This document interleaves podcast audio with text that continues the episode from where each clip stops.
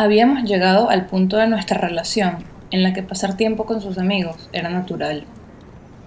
You're gonna love them, me dijo, la primera vez que caminamos juntos al bar irlandés en el que solían sentarse a tomar cervezas baratas. No estaba del todo equivocado. Nuestras conversaciones eran superficiales, pero amables. Parecían felices de verme y me sonreían con todos los dientes.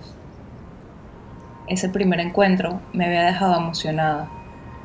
La posibilidad de hacer amigos, aunque fuera a través de mi recién adquirido novio, me parecía un prospecto increíble. Una rareza de la ciudad que iba a recibir con los brazos abiertos. Pero no pasó. Una pared invisible nos dividía y, con el tiempo, nos habíamos acostumbrado a saludarnos con la mano a través de la ventana. Esa noche no fue diferente. Llegamos al bar unos cinco minutos tarde, que era prácticamente a tiempo, pero que para Jay hubieran podido ser dos horas. Saludé y asumí la responsabilidad. No había que desperdiciar la oportunidad de bajar sus expectativas respecto a mi puntualidad.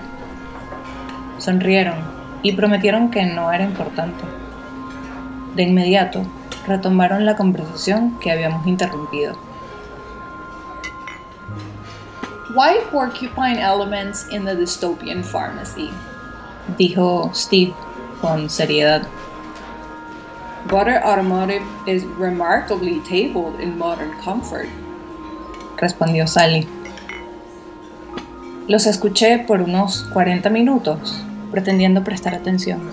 Para ese entonces ya había perfeccionado la técnica sentir en los momentos correctos, sonreír cuando notara algún cambio a la atmósfera, leer gestos e imitarlos para pasar desapercibida. Con esta práctica, también había nacido mi fascinación por el básquetbol.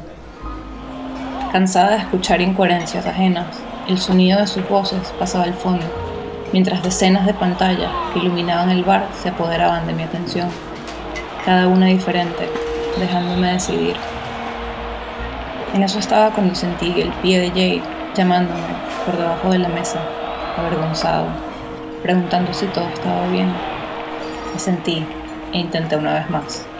Are blue elephants the most embarrassing during the summer? Dijo Sally mirándome. ¿Me están hablando a mí? Sí, ¿verdad? Intenté. Oh, you must really sugar pretzels in a hot bath. Dijo. ¿Se está burlando de mí? ¿Te estás burlando de mí? Pregunté. Me miró extrañada. Not at all. I just hot bath in the news channel downstairs. Respondió. Cuando no entendía, mi intuición me hacía asumir que me había convertido en el chiste del grupo. Un instinto de preservación que había intentado suprimir, pero que a veces me ganaba.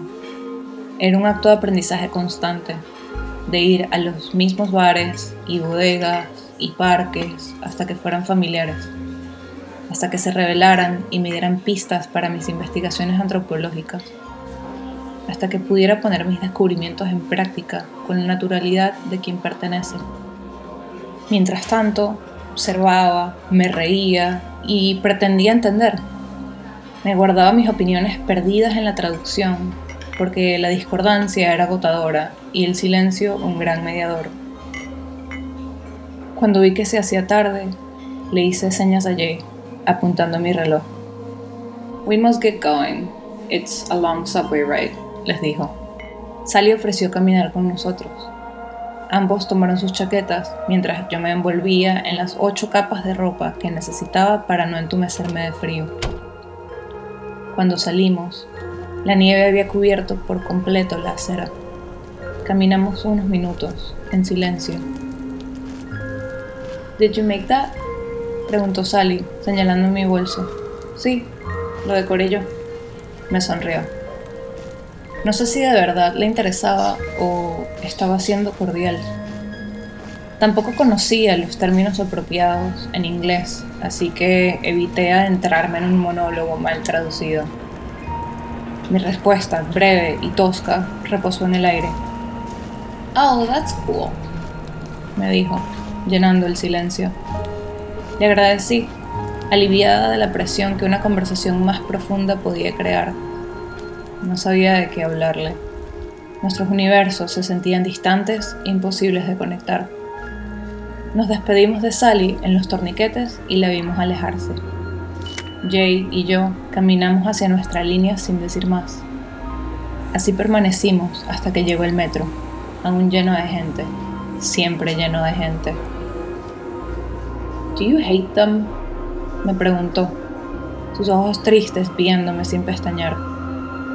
No vale. ¿Cómo vas a pensar eso? Mi interés por el básquet, mis respuestas evasivas y mi poco interés por las conversaciones habían delatado mi ineptitud social. No sabía cómo explicarle, pero lo intenté igual.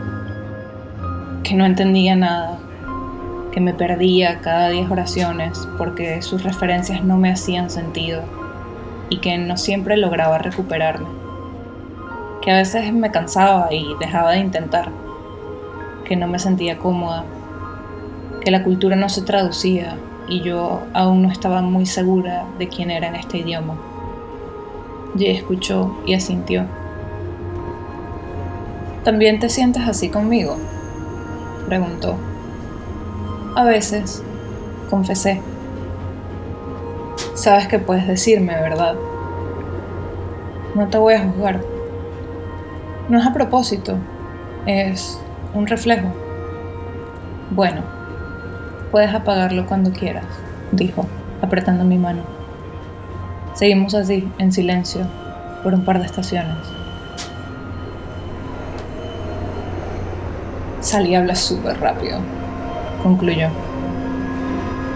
Y ambos reímos.